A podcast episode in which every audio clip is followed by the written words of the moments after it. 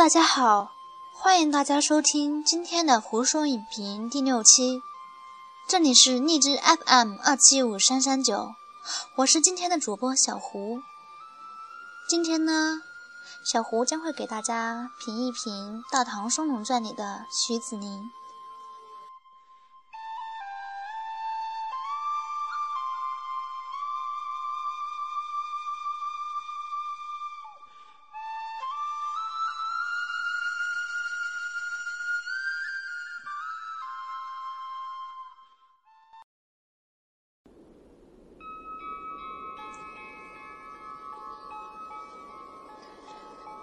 对于这个人物，我们无法给他一个准确的定位。漫漫的大唐长卷，一向以为是很清晰的人物，忽然间也开始模糊起来。于是，不得不收拾心情，重新收集记忆的点点滴滴，以求创画出子宁的一二来。从扬州的小混混到名震天下的徐子宁，一路上。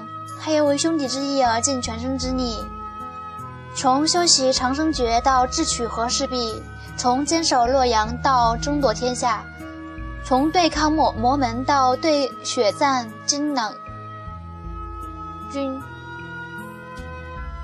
徐子宁每一幕都在可能的诠释着一种兄弟的责任。可以说，他是一个无求的人。如果不是寇仲。他绝对不会有如此的境遇，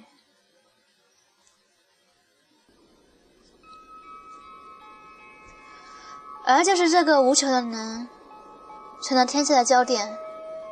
谈笑即是风云，挥手已至苍生。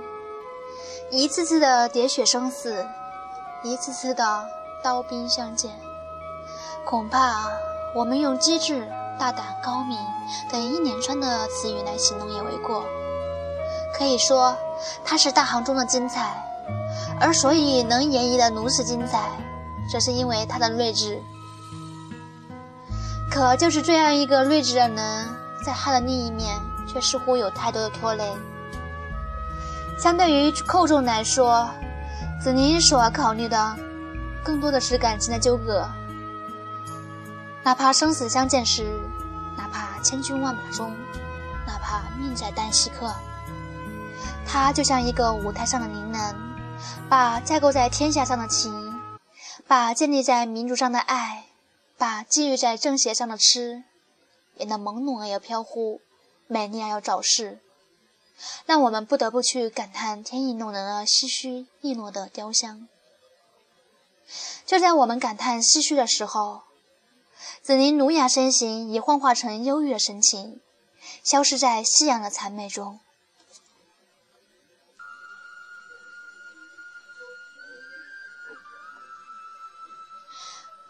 傅君绰和素素该是子宁生命中重要的人吧，在他们这里，子宁有一种掺杂了亲情在内的感情，可这种深刻的感情却只能是生命的一种记忆。两个人都没能陪子宁太久，都没能看到子宁的一一切功成。虽然他们都是那么渴望的看到，在这里，除了叹一声生命的脆弱，我们。还能够做些什么呢？什么呢？在子宁的记忆中，更该有的是施飞轩的龙泉之念，弯弯的淡红唇印吧。只可惜，两个女孩无论是谁，都是一种无奈，一种包含了太多内容和感情的无奈。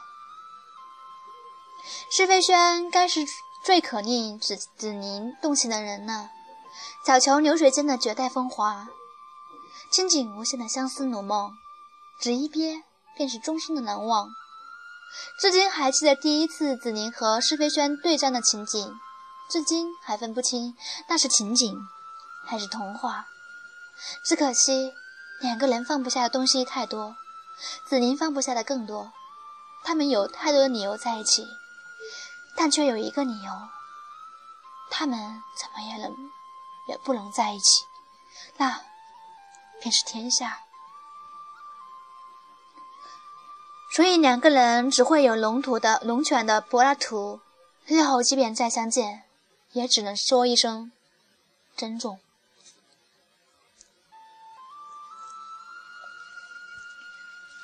与施飞轩一样的是弯弯，这个精灵一样的女孩，在正雨雪的选择中，所能给子宁的，只能是一个淡淡的唇印，一句轻轻的爱恨，和一个历经别年风雪依稀中的别致花篮。子宁在弯弯身上留下的眼神是复杂的，他知道自己怎么也不会选择弯弯，他所能做的，只是一生都放不下的此情此景。命运弄人吗？或许是，或许不是。他们想拿起，却从未拿起；他们想放下，却从未放下。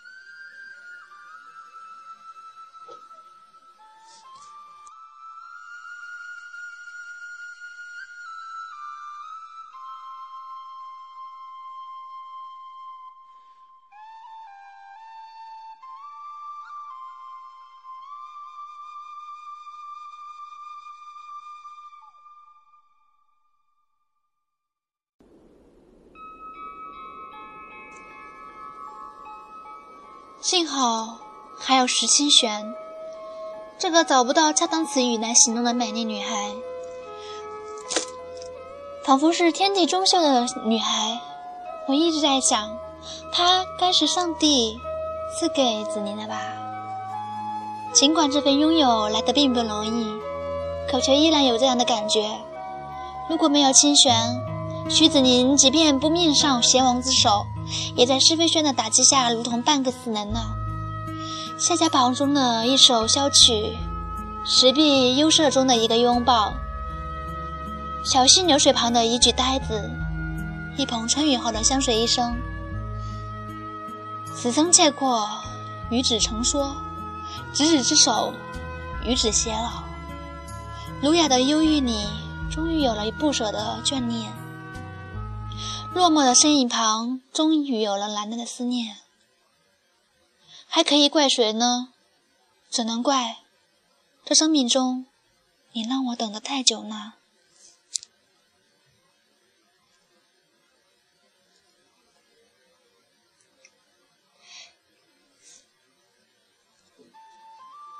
记忆中的点滴依然在跳跃，依然在不停的勾画子宁的痕迹。忽而长衫一襟，神情怒定，宛如山间隐者；忽而衣带随风，三女微澜，恍惚；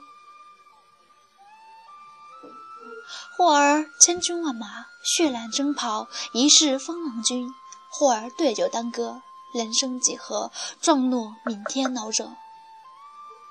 我收拾所有的思绪，只轻轻地留下这样的情景。无争的眼神中有一丝寂寞的牵挂，俊朗的神采中有一种无畏的固执，倜傥的举止中有一抹淡云的淡泊，儒雅的表情中有一许沧桑的成熟。他的身旁依靠着一个绝美女子，或许这就是最美的画面了吗？